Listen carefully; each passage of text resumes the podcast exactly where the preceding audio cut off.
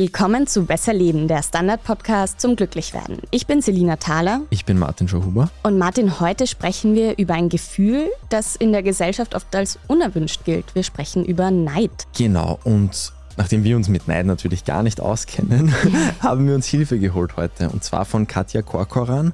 Sie forscht an der Universität Graz eben unter anderem zu Neid, auch zu vielem mehr.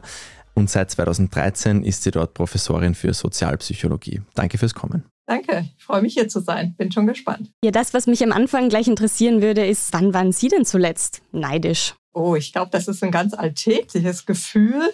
Zuletzt, weil ich beobachte mich nicht so genau, aber ich glaube, es gibt immer wieder Gelegenheiten, wo man denkt, boah, da macht jemand was, da kann jemand was hm, warum mache ich das nicht, warum kann ich das nicht? Bei mir ist das vielleicht, wenn ich mich auch mit Familienmitgliedern unterhalte und höre, was sie so in der Freizeit und im Hobby machen, da kann ich schon mal neidisch sein auf die Aktivitäten von meinem Bruder und die Schwägerin. Sind Eifersucht und Neid eigentlich dasselbe? Oder was ist eigentlich mit Schadenfreude? Das sind so Begriffe, die wir oft irgendwie so ein bisschen synonym verwenden, kommt mir vor. Ja, genau. es ist nicht ganz dasselbe. Ne? Bei Eifersucht ist ja das Klassische, dass wir quasi drei Person irgendwie im Spiel haben. Und da geht es eher darum, dass ich Angst habe, dass der andere mir was wegnimmt, was ich habe. Der Gedanke, der andere hat was, was ich auch gern hätte. Ja, ist also schon mal ein kleiner Unterschied. Und wie gesagt, es ist ja diese dritte Person, weil das, was ich habe, ist ja die, meine Partner, meine Partnerin. Ne? Also deswegen sind ja drei Personen im Spiel. Und Schadenfreude, das ist so ein bisschen das Umgedrehte zu Neid. Bei Schadenfreude geht es ja darum, dass jemand etwas Ungutes widerfährt, etwas ihm nicht gelingt, irgendwo scheitert. Ja, und ich freue mich drüber. Also eine positive Emotion. Neid ist, jemand hat etwas, kann etwas besser und es tut mir weh. Also es ist genau umgedreht. Aber es ist auch eine soziale Emotion. Also ich brauche diese andere Person, der was geschieht. Und Schadenfreude ist halt auch etwas, was zwar sich positiv erstmal vielleicht anfühlt, aber sicherlich auch einen eher destruktiven oder einen, einen negativeren Charakter hat. Ne? Also wie wenn ich Stolz zum Beispiel, wo ich über meine eigenen Leistungen mich freue, sicherlich eine andere Konsequenz als Schadenfreude. Ich würde gleich gern ganz am Anfang anfangen bei vielen Recherchen zu Themen, wo eben das menschliche Gehirn oder der menschliche Körper was macht, was wir eigentlich gar nicht so wollen, aber das wir nicht loswerden, wie auch wahrscheinlich Neid eine Sache ist, da kommen wir meistens früher oder später drauf, dass es irgendeinen evolutionären Hintergrund gibt. Also zum Beispiel, dass wir auf Angst teilweise falsch reagieren, liegt daran, dass uns früher der Säbelzahntiger gefressen hätte. Hätten wir das nicht getan. Jetzt ist die Frage, wozu gibt es Neid überhaupt? Wo kommt er her? Neid ist ja eine soziale Emotion. Ne? Es hat was damit zu tun, wie wir mit anderen Menschen umgehen oder wie wir auf die reagieren. Und der Mensch ist natürlich grundlegend ein soziales Wesen. Also dieser Vergleich mit anderen Personen, sich einzuschätzen im Vergleich zu anderen, das hilft uns, uns in diesem sozialen Gefüge zurechtzufinden. Und das Neid ist wie bei vielen anderen Emotionen so ein schnelles Signal hier dafür, dass eine andere Person eben etwas besser kann oder etwas mehr hat, als ich selber habe. Und das ist eine wichtige Information, um mich verorten zu können, auch in der Gruppe. Jetzt haben Sie gesagt, es geht darum, sich zu verorten. Wenn man jetzt so in den Freundeskreis schaut, dann sind manche anderen Leuten viel neidischer als andere. Also manche können da besser drüber stehen. Warum ist das so? Oder ist das überhaupt so? Doch, es gibt da schon auch immer individuelle Unterschiede, also Unterschiede zwischen den Personen.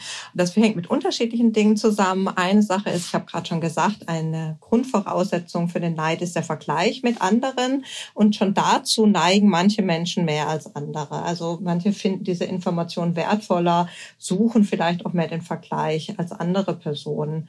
Also das kann dazu beitragen. Und wie ich es dann erlebe, also wir nehmen ja unsere Umwelt auch nie objektiv da, also weder unsere Umwelt noch uns selber. Es ist immer etwas verzerrt. Also da kann es auch eine Rolle spielen, wenn ich jetzt eher dazu neige, die anderen immer als besser zu sehen als mich selber, was ja eine Voraussetzung für den Neid ist, wenn andere sich vielleicht nicht so einschätzen. Also das sind jetzt zwei Dinge, die mir einfallen, die das zu unterschiedlichen Ausprägungen führen.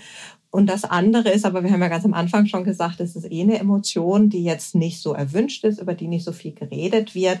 Die Frage ist auch, wird wirklich unterschiedlich viel Leid erlebt oder wird nur damit anders umgegangen? Kann man vielleicht den besser regulieren oder kommuniziert es auch nur unterschiedlich? Also das wäre vielleicht auch noch etwas, was dazu führt, dass Personen unterschiedlich neidisch wirken. Vielleicht sind sie es ja gar nicht. Stimmt es eigentlich, dass man eher anderen Leuten etwas neidig ist, wenn diese anderen Leute mir selbst stark ähneln? Ähnlichkeit fördert zumindest den sozialen Vergleich. Wir wissen, dass wir uns eher mit Personen vergleichen, die eine gewisse Ähnlichkeit haben. Vielleicht, weil das auch informativer ist. Wenn einer sehr unterschiedlich ist, dann bietet sich die Person als Vergleichsstandard nicht unbedingt an. Das andere ist, dass für Neid ja wesentlich ist, dass die andere Person etwas hat oder etwas kann, was ich auch selber gerne haben möchte. Also Personen, die uns sehr unähnlich sind, vielleicht nach ganz anderen Dingen streben. Ja, da wären wir vielleicht auch nicht so schnell neidisch, weil wir das ja gar nicht möchten. Gibt es noch weitere Faktoren, die beeinflussen, wie neidisch wir werden, beziehungsweise ob wir überhaupt neidisch werden? Habe ich jetzt gesagt. Ich habe den sozialen Vergleich, die Selbstrelevanz ist wichtig. Dann natürlich das Abschneiden. Also ne, wenn ich mich vergleiche mit anderen und ich stelle fest, ich stehe besser da, dann werde ich in der Regel auch nicht neidisch. Das kann ja auch vorkommen in dem Vergleich mit anderen Personen. Das wäre noch was Zentrales. Und dann haben wir in der Neidforschung noch herausgearbeitet, dass wir auch unterschiedliche Formen von Neid unterscheiden müssen und das, was wir landläufig mehr mit Neid verbinden, ist eigentlich nur die eine Form, die auch etwas damit zu tun hat, dass man dem anderen das missgönnt, was er oder sie hat.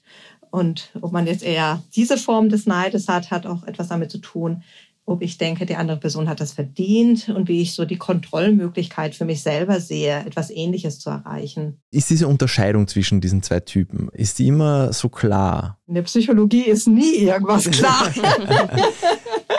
ich denke, man will ja nicht der missgünstige Mensch sein und redet sich das vielleicht selber kurz schön, wenn man jetzt versucht, okay, ich habe jetzt in einem tollen Podcast gehört, es gibt diese zwei Sorten. Mhm. Wie unterscheide ich das dann wirklich verlässlich? Ja, der Unterschied ist tatsächlich eher auf dieser motivationalen Ebene. Also der Neid ist ja erstmal die Emotion, eine Information, wo stehe ich und daraus ergibt sich eine Motivation. Und zwar die Motivation, diese Differenz, die ich wahrgenommen habe zwischen mir und der anderen Person zu verkleinern.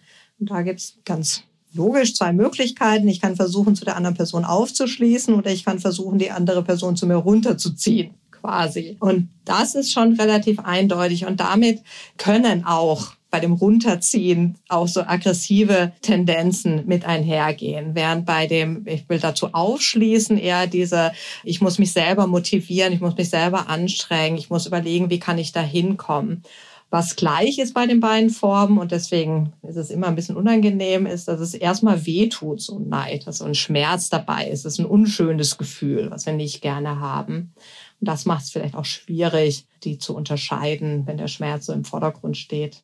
Aber geht es wirklich um die Form oder nicht viel mehr in dieser Unterscheidung darum, wie man damit umgeht? Also was man aus diesem Gefühl dann letztlich macht? Genau, aber das gehört mit dazu, zu diesem Neidempfinden, die Motivation, wie man damit umgeht. Und umgehen, damit meine ich jetzt nicht die Emotionsregulation selber. Also wie kann ich diesen Schmerz überwinden? Wie kann ich vielleicht auch gedanklich davon wieder wegkommen? Das wären ja so Emotionsregulationsstrategien, sondern nur, welches Motivation steht daraus? Und das wird man sagen, gehört zu dem Neid dazu. Ohne diese Motivation ist es noch kein richtiger Neid quasi. Das klingt jetzt ein bisschen, als könnte man Neid, und das ist ja wahrscheinlich auch der Grund, warum er sich gehalten hat, evolutionär als Triebfeder verwenden. Wenn Sie sagen, es gibt eben die Motivation, die man daraus ziehen kann, dann aufschließen zu wollen, könnte man ja rein interpretieren, dass das was Gutes sein kann. Aber wie kann ich mich in eine Richtung bringen, dass ich dann erstens einmal öfters den Neid so erlebe und dann zweitens auch wirklich in eine sinnvolle Handlung komme. Vorausgesetzt, das ist jetzt was Sinnvolles, dass ich neidig bin. Ja, genau. Ich finde das wichtig, das zu betonen, dass dadurch auch was Gutes entstehen kann und dass es, es uns auch weiterbringen kann, auch die Gesellschaft weiterbringen kann, dieses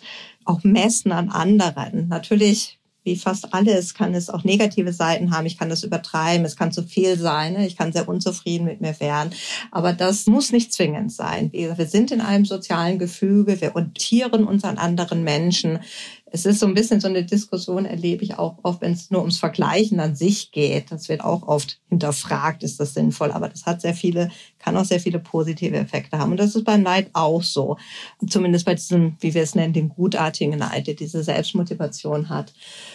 Wie kann man das erzeugen, dass es eher in die Richtung geht? Das liegt nicht immer nur in unserer Hand, aber dieses Fokussieren vielleicht erstmal nochmal auf das Neidobjekt wäre etwas, dass ich mir wirklich überlege, was ist denn das, was der andere hat? Will ich das auch? wie komme ich dahin, was kann ich tun? Und da merkt man schon diese Fokus auf das Selbst dann mit dem Objekt, also auf die Selbstkontrolle, was kann ich tun, was sind das für Strategien? Das wären so Möglichkeiten, um eher in gutartigen Neid reinzukommen. Während wir bei dem bösartigen Neid, dem Missgönnen, eher auf die Person, den wir beneiden, fokussieren, da den Fokus drauf haben und vielleicht, ja, uns eher das Gefühl haben, wir können das eben selber auch nicht erreichen.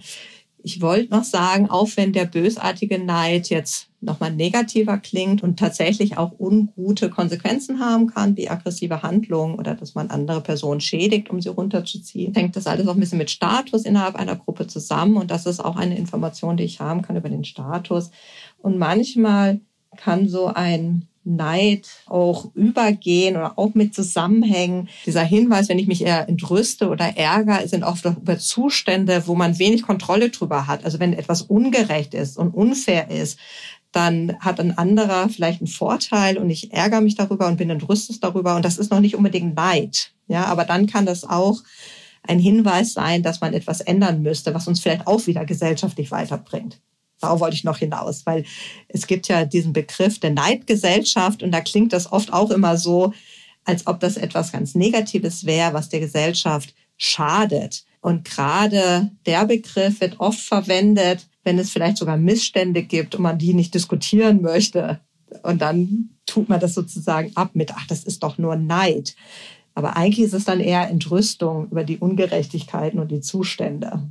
Wir waren jetzt gerade bei den Neidobjekten. Sie haben da auch Status zum Beispiel angesprochen. Gerade Statussymbole ist ja sowas, was man oft auch mit Neid verbindet. So, mh, hm, der Nachbar, der hat irgendwie das teurere Auto oder wie auch immer. Gibt es etwas, auf das jeder Mensch neidig ist oder ist das auch kulturell vielleicht abhängig?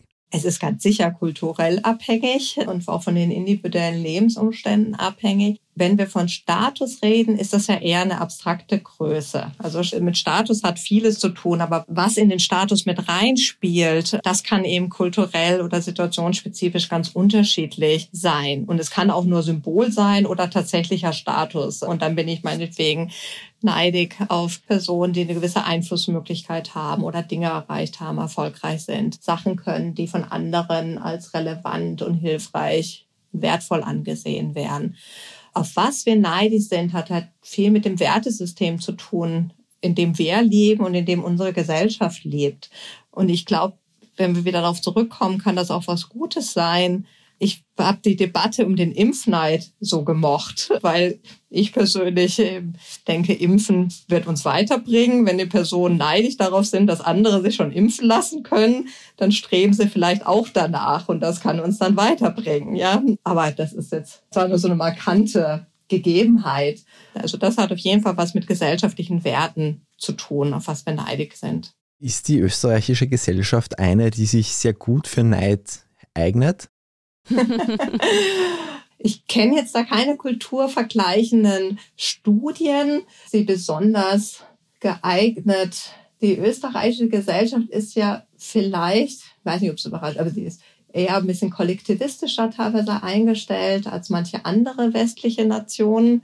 Und diese Orientierung, also zeigt dann vielleicht auch eine stärkere Orientierung an anderen, an das sozialen Umfeld. Und das könnte vielleicht mit dazu beitragen, dass man noch mehr auf andere vergleicht. Ja, aber ich würde mich da nicht so richtig trauen, ein Urteil abzugeben. Also mir brennen jetzt auch schon sehr, sehr viele Nachfragen noch unter den Fingernägeln, aber wir machen jetzt eine kurze Werbepause und dann geht es gleich weiter.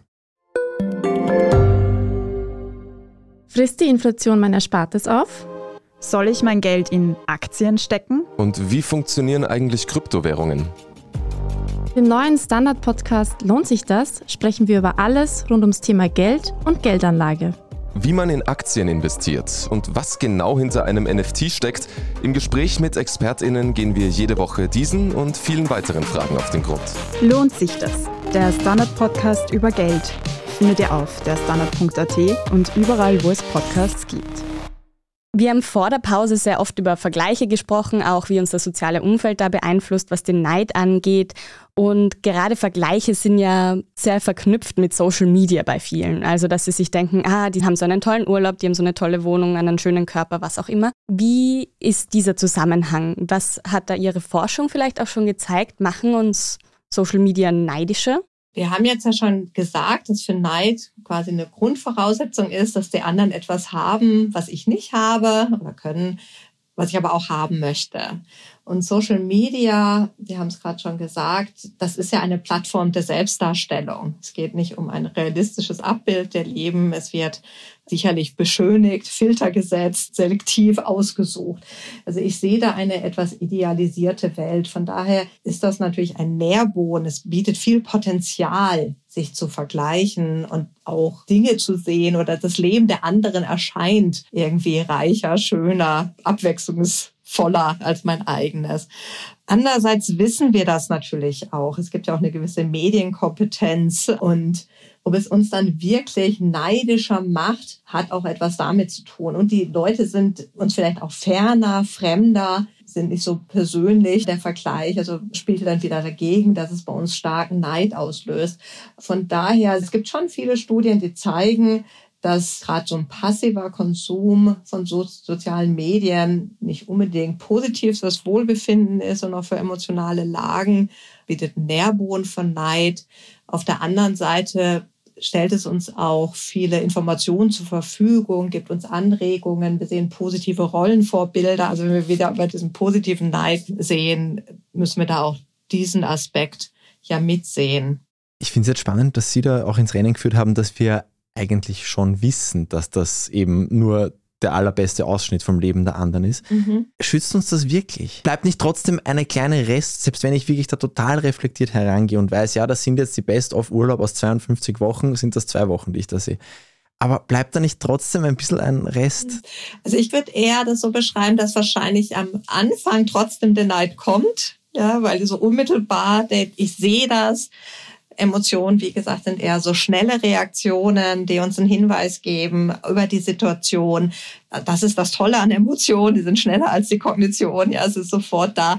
Und dann fange ich eher an zu reflektieren darüber und kann dann gegenregulieren, kann das ins richtige Licht rücken, wenn ich eben die Kapazität dazu habe, wenn ich auch die Motivation dazu habe was wir vielleicht auch oft nicht haben, wenn wir soziale Medien konsumieren. Wir machen das so nebenbei, wir reflektieren das gar nicht, was da passiert. Und dann besteht schon die Gefahr, dass das so hängen bleibt im Hintergrund. Ich denke, wenn man anfängt, darüber zu reflektieren und die Selbstregulation einsetzt und das, wie gesagt, einordnet, dann ist vielleicht weniger die Gefahr da. Aber nicht immer konsumieren wir soziale Medien so. Es kommt ja auch dazu, wenn Sie sagen, ob man jetzt gerade die Kapazität hat, das ist ja ein endloser Fluss und mit jeder Bewegung kommt der nächste Schuss in diese Richtung in den allermeisten Fällen. Also ich glaube, in der Realität muss man wirklich schon sehr bewusst darauf achten. Ja, oder beziehungsweise ist es auch nicht alles neidauslösend, was man sieht. Also ähm, in, dem, in den Medien da hat die große Vielfalt gesehen. Ne? Es wird natürlich gefiltert nach dem, was ich mag. Ja, also ich glaube schon, dass es schnell da ist. Wir sehen das, wir können sehr schnell unbewusst vergleichen. Die Emotionen sind schnell da.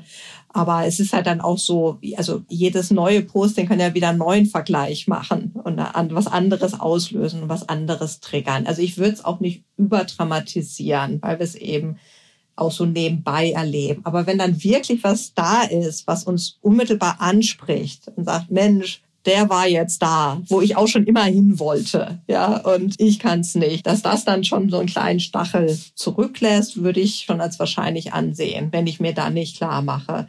Und da muss man vielleicht auch auf sich selber aufpassen, wenn man merkt, Mensch, das macht das bei mir häufig, da bleibt was hängen ja, dann kann man natürlich das auch vermeiden, sich dem weniger aussetzen. Ich denke, das ist immer ganz wichtig, dass wir ja auch unsere Situation mitgestalten, in der wir leben und dem nicht hilflos ausgeliefert sind. Ein Tipp, wie wir dem nicht hilflos ausgeliefert sind, würde mich jetzt sehr interessieren. Nämlich haben Sie angesprochen, ganz unabhängig davon, ob Social Media oder jetzt in Realita, wie sollen wir denn mit diesem Neid umgehen? Also diese Einordnung, in dem oder erstmal ein Bewusstsein dafür zu schaffen, das erstmal zuzulassen oder zu, selbst für sich anzuerkennen, dass man dieses Gefühl da hat und das nicht unbedingt gleich zu verleugnen oder wegzudrängen oder sich sogar vielleicht noch selbst schuldig dafür zu fühlen, dass man neidisch ist, finde ich als Ausgangspunkt schon mal wichtig und dann kann man sich damit auseinandersetzen, was ist es denn überhaupt? Also es ist ja für mich vielleicht auch eine wichtige Information zu erkennen, dass ich auch etwas neidisch bin. Vielleicht verrät mir das auch etwas über mich selber, was mir so vielleicht gar nicht bewusst war, dass ich nach etwas strebe, dass ich mir etwas Lebenswünsche. Und dann zu erkennen, das ist auch ein Wunsch von mir, das hätte ich auch gerne. Und dann damit umzugehen, zu überlegen, wie kann ich das erreichen? Will ich das wirklich? Bin ich bereit, auch die, sag mal, die Mühen dafür auf mich zu nehmen, die Kosten zu tragen, die damit vielleicht verbunden sind, das zu erreichen, was die andere Person hat oder erreicht hat? Und vielleicht erkennt man auch, wenn man sich das als Ganzes dann anschaut, nee, eigentlich wäre ich da nicht bereit, das alles zu investieren oder zu tun. Und dann hat man vielleicht auch wieder eine Erkenntnis über sich gewonnen. Dieses, ich sage immer, das Leben ist so komplex. Beim Neid fokussiert man so auf die eine Sache und vergisst vielleicht auch das Drumherum. Ne? Das blendet das Drumherum irgendwie aus. Und das wieder reinzuholen, die Umstände, die dazu geführt haben, was das auch für mich bedeuten würde. Vielleicht müsste ich dann woanders Abstriche machen die mir aber auch wichtig sind, andere Ziele im Leben. Also dieses Einordnen in der Komplexität unseres Lebens und des Lebens des anderen bietet mir dann Möglichkeiten, eine andere Bewertung vorzunehmen oder was daraus zu lernen und für mich mitzunehmen. Das ist sehr schön, dass Sie das sagen, weil gerade bei Erfolgen, finde ich, ist es ja selten so, dass man dann jetzt auf LinkedIn oder Social Media, egal wo, oder in Erzählungen sagt, ah, da hatte ich zehn Rückschläge, bis ich dahin gekommen bin. Also das bespricht man ja selten und deshalb wissen viele dann gar nicht, wie man dahin gekommen ist, ja. Ja, und das finde ich auch wichtig, wenn wir über dieses Miteinander reden. Ich werde auch oft gefragt, wie ist denn das, wenn ich jetzt selber der Beneidete bin? Das ist ja auch gar nicht so angenehm. Ja, es ist ja, manche wollen schon gar nicht mehr von ihren Erfolgen oder so erzählen, weil sie Angst haben, dass sie dann beneidet werden können. Aber da zu sehen, ich kann da ja auch ein Rollenvorbild sein. Ich kann vielleicht anderen auch helfen, wie sie selber hinkommen. Was für Strategien habe ich denn gehabt? Also in anderen Kontexten kennen wir das ja, wenn wir an eben Rollenmodelle oder Mentoring-Programme oder so denken. Ja, da schaffen wir es ja, eine Beziehung aufzubauen, wo man zwar auch dahin will, wo der andere ist, aber eben in einer konstruktiven Miteinander, miteinander von lernen, damit umzugehen. Ich habe das ja auch am Anfang spannend gefunden, wie Sie gesagt haben, welche Art von Neid das dann wird, hängt auch davon ab, ob wir finden, das verdient jemand. Das schließt mhm. auch ein bisschen an das an, was die Selina jetzt gesagt hat. Der Mensch überschätzt ja, glaube ich, gern, was er alles weiß. Und ich glaube, gerade bei den Hintergründen in anderen Personen überschätzt man das vielleicht noch ein bisschen mehr. Sollte man da vielleicht generell einfach immer einen Schritt zurück machen und immer sagen, okay, ich kenne mich eh nicht aus. Ich weiß eh nicht, ob der das verdient. Und zweite Frage, die vielleicht zuerst zu beantworten ist, sagt man nicht einfach, den Menschen mag ich eh schon nicht, der verdient das nicht. Und den anderen Menschen mag ich eh schon, der verdient das sicher. Auf jeden Fall spielt Sympathie auch eine Rolle, ja, weil wie gesagt, wir sind ja keine objektiven Informationsverarbeiter. Wir sehen die Realität nicht so. Wir haben immer unsere Brillen auf. Wir interpretieren ambivalente oder uneindeutige Informationen. Wir haben oft gar nicht alle Informationen, die man bräuchte, um ein gutes Urteil zu treffen. Also von daher werden unsere Wahrnehmungen sicher verzerrt sein. Und wenn ich jemanden schon mal unsympathisch finde, dann werde ich die Verdientheit anders beurteilen, als wie wenn ich die andere Person sympathisch finde. Also das ist klar oder das ist so, das wird so sein. Und dann kann ich vielleicht erstmal an der Sympathie arbeiten, an Nein. Soll ich immer einen Schritt zurückgehen, mir eingestehen, dass ich das nicht weiß? Ja, ich glaube, das ist schwierig, weil wir wollen es ja eigentlich wissen. Ja, es wäre für uns eine wichtige Information, um dann in Zukunft besser zu agieren, um selber besser in unserer Umwelt, in der sozialen Gefüge agieren zu können. Also wir suchen ja immer nach Erklärungen für Verhalten, für Geschehnisse. Wir wollen das vorhersagen können. Also das ist ganz, ganz tief in uns verankert und dann sozusagen uns selber immer einzugestehen zu wollen, na, wir können es aber doch eigentlich gar nicht. Ich denke nicht, dass das funktioniert.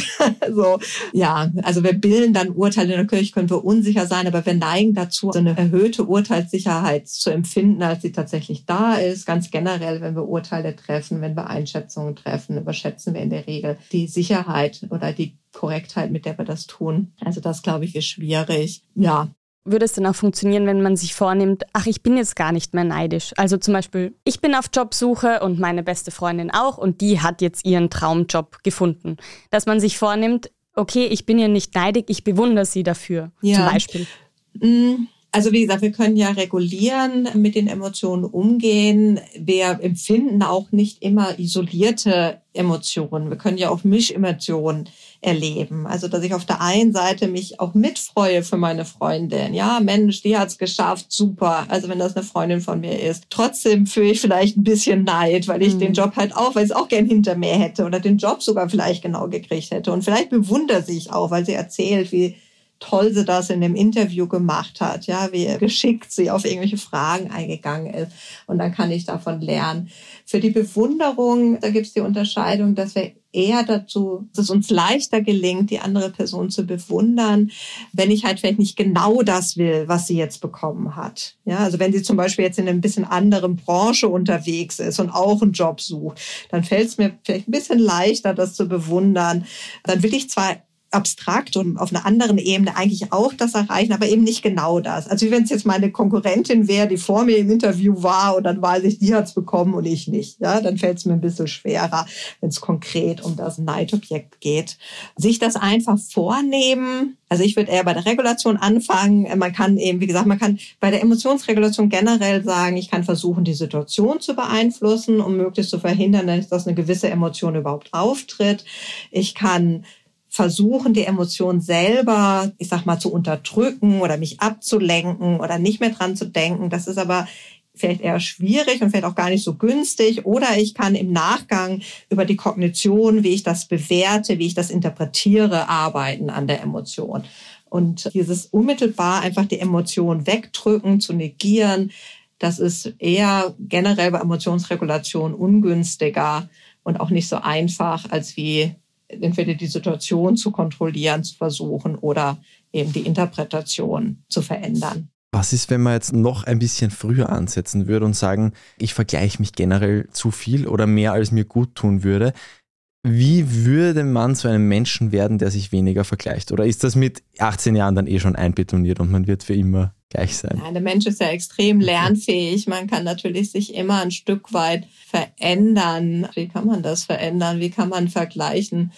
Also man kann natürlich einmal wieder versuchen, Situationen zu vermeiden. Ich muss ja nicht unbedingt mal nachfragen bei anderen Leuten. Ja, also es ist ja nicht so, dass wir vergleichen immer unfreiwillig uns aufgedrückt wird. Manchmal suchen wir ja direkt nach dieser Vergleichsinformation. Ja, wir fragen nach, wie gut warst du denn, was hast du denn geschrieben in der Klausur als Student oder Studentin?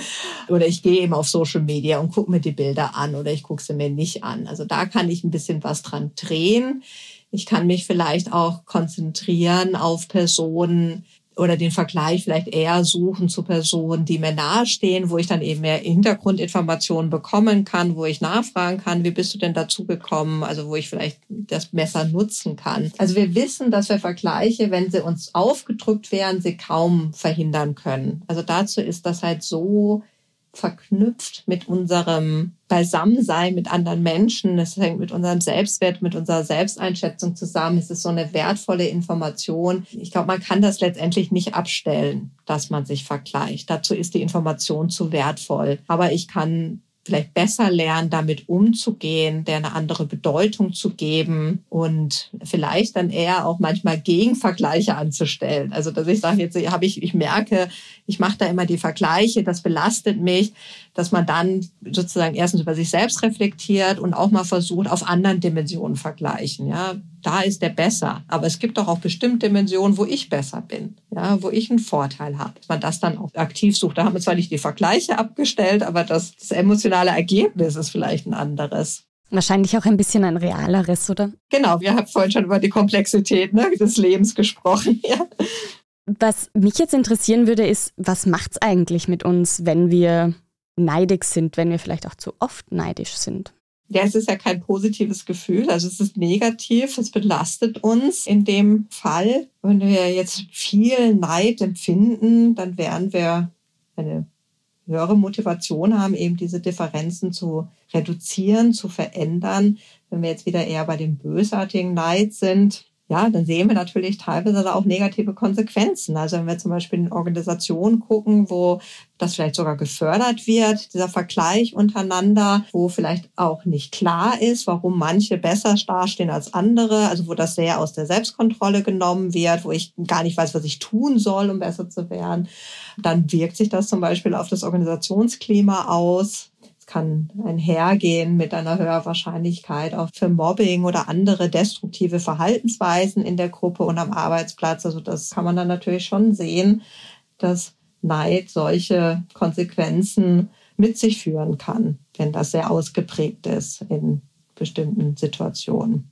Weiß man was über physische, gesundheitliche Auswirkungen, wenn man Neid vielleicht etwas zu sehr kultiviert? Oder muss ich, glaube ich, jetzt passen? Ich weiß jetzt, also mit psychophysiologischen Maßen dazu, also da würde ich jetzt sozusagen so ein bisschen raten. Ich denke schon, dass es ein Stressor ist, also dass es eine belastende Situation ist, was sicherlich nicht gesund ist, aber da würde ich jetzt vielleicht lieber ja. ungern was zu sagen, weil ich einfach da jetzt nicht die Forschung zu kenne. Ich kann mir jetzt nur so anekdotisch irgendwie vorstellen, dass dann die Leute irgendwie das Gefühl haben, ich bin so ein Versager. Also dass es so eher in so eine negative, eher depressive ja. Richtung gehen könnte. Man sagt ja auch landläufig, den hat der Neid gefressen. Wenn mhm. jemand halt wirklich so ein Mensch ist, der das ganz stark nach außen projiziert auch. Ich weiß nicht, ob das ist dann halt gern sehr viel Küchentisch, Psycho und Physiologie. Ja, also ich bin überzeugt davon, dass es Zusammenhänge gibt, weil es eben eine Emotion ist, die bei uns was auslöst, die belastend ist, die den Selbstwert angreift, ne? also den eigenen Status, wo ich bin. Und ich denke, es könnte diese beiden Elemente haben, etwa dieses Depressive, dass ich irgendwann aufgebe, vielleicht diesen Kontrollverlust erlebe, ich kann sowieso nichts machen, die anderen sind immer besser, ja, dann überhaupt keine Motivation mehr habe. Oder aber, dass es auch stärker in diesen Ärger vielleicht reingehen kann, dass ich aggressiv werde, dass ich mich aufrege, was dann vielleicht auch wieder Herzkreislauf. Aber ja, also ich wäre da einfach vorsichtig, was jetzt genau die psychophysiologischen Komponenten sind. Dadurch, dass es, wie gesagt, eher ein Defizitserleben ist für mich selber, ist es sicherlich belastend für den Selbstwert, wenn ich daraus nicht diese positive Kraft schöpfen kann und dann natürlich auch wieder positive Dinge vielleicht erlebe. Ja, also sehe, oh, das hat mich aber angespornt und dann habe ich nochmal besonders viel investiert und dann habe ich gesehen, boah, und dann bin ich auch besser geworden. Ne? Das wäre natürlich dann so eine etwas längerfristige Konsequenz eventuell. Mir ist das Wort Goal Contagion in ihrer Forschung recht oft unterkommen, Zielansteckung quasi jetzt holprig übersetzt, wo es im Prinzip um das geht, man sieht jemanden anderen ein Ziel erfüllen und man hat dann dasselbe Ziel und das hilft einem. Und ich tue immer so im Podcast, als würde ich jeden Tag klettern gehen. Ich war jetzt die letzten zwei Monate kein einziges Mal, aber wenn jemand vor einem eine Route klettert, dann hat man direkt danach eine deutlich höhere Chance, das zu schaffen. Man hat gesehen, der hat das geschafft und man traut sich dann irgendwie selber vielleicht auch mehr zu. Ist das vielleicht auch ein Weg, um diesen positiven Neid zu kultivieren, dass man sagt, ich versuche zu beobachten, wie andere Menschen Ziele erreichen, die ich eh schon habe und haben ja wahrscheinlich auch den Lerneffekt, weil man sieht ja auch, wie sie sie erreichen, was ja auch wieder einen mhm. rein rationalen Wert hat. Wäre das was Sinnvolles vielleicht? Genau, also ich will vielleicht nochmal betonen, als wenn ich auch, auch wenn ich denke, mein Verständnis von diesem gutartigen Neid ist, dass man damit motivieren kann und dass es daher auch etwas ist, was uns weiterbringt als Individuum, als Gesellschaft, gibt es natürlich auch noch ganz viele andere Mechanismen, die uns weiterbringen, uns motivieren und Fortschritt mit sich bringen. Also es ist nicht so, dass ich sagen würde, ohne Neid ging nichts mehr. Ja, es gibt natürlich noch andere Prozesse. Also nicht, dass wir das vergessen. Und dazu gehört natürlich sowas wie, dass bei mir ein Ziel aktiviert wird. Vielleicht, weil ich andere Zielansteckung ist etwas, was bei uns in der Forschung nicht so gut funktioniert hat. Also ob dieser spezifische Prozess stattfindet, da habe ich jetzt eher Zweifel, aber dass, wenn ich an meine Ziele erinnert werde, dass ich dann natürlich eher versuchen werde, das Ziel zu verfolgen, ist klar, dass wenn ich meine Selbstwirksamkeit stärken kann, vielleicht weil ich schon sehe, was wären denn mögliche Wege, wie ich etwas tun kann, ist klar. Und all diese Elemente, deswegen meinte ich vorhin, vergleichen hat eben auch andere Elemente noch außer nur diesen Neid. Also all dieses hat auch was damit zu tun, dass ich andere Leute beobachte, dass ich sehe und das auch anerkenne, was können die, wo sind die gut, wo kann ich was von denen lernen. Und das sollten wir nicht versuchen zu vermeiden. Also dann würden wir uns wirklich viel wegnehmen. Mhm. Wenn wir sagen, wenn ich möchte isoliert sein für mich alleine und möglichst niemand anderen mehr sehen.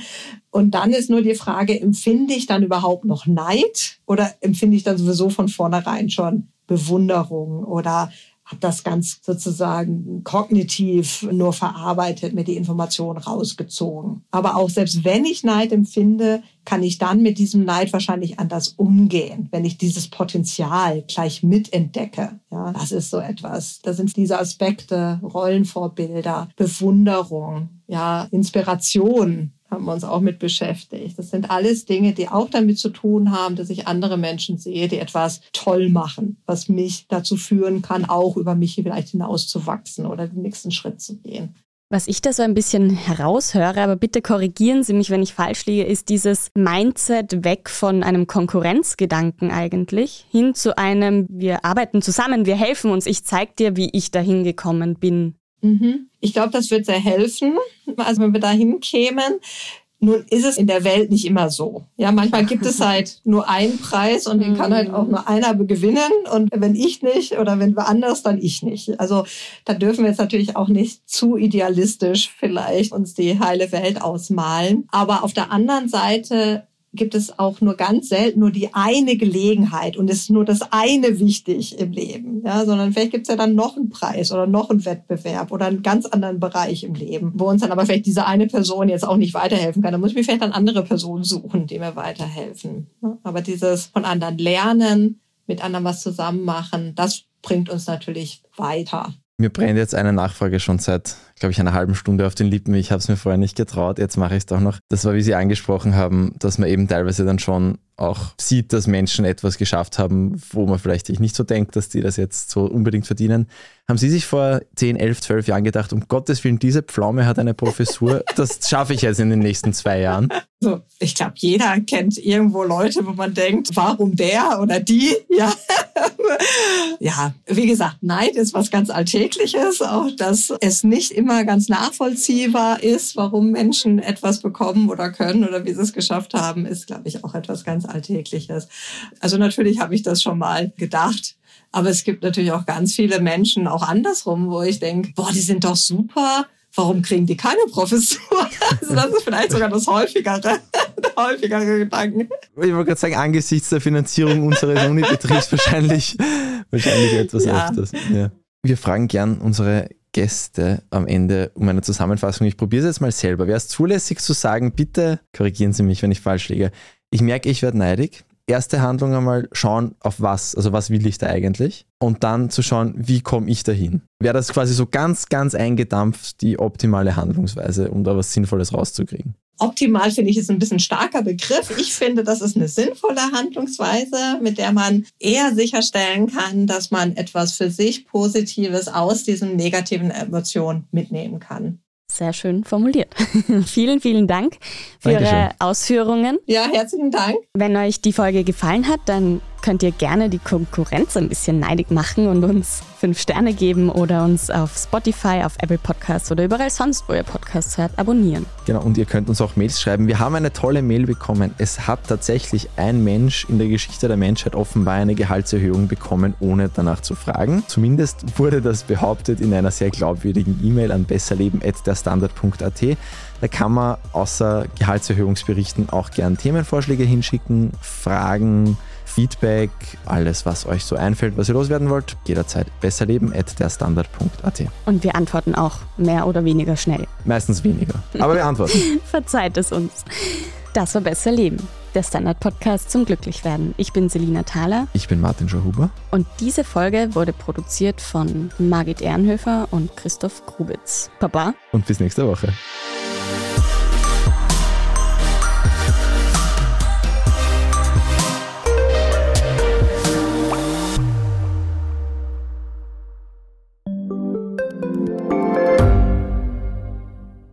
Ich bin Doris Prisching. Und ich bin Michael Steingruber. Und gemeinsam sind wir Serienreif. Das ist der Standard-Podcast über die spannende Welt der Serien. Genau, bei uns erfahren Sie faszinierende Details über House of the Dragon und die Ringe der Macht. Und restlos alles über satanische Spiele in Stranger Things. Wir widmen uns Seriengrößen von Obi-Wan Kenobi bis zu RuPaul. Und zerlegen die neueste Marvel-Serie. Wenn nötig. Serienreif, euer Streaming-Podcast jeden zweiten Donnerstag eine neue Folge.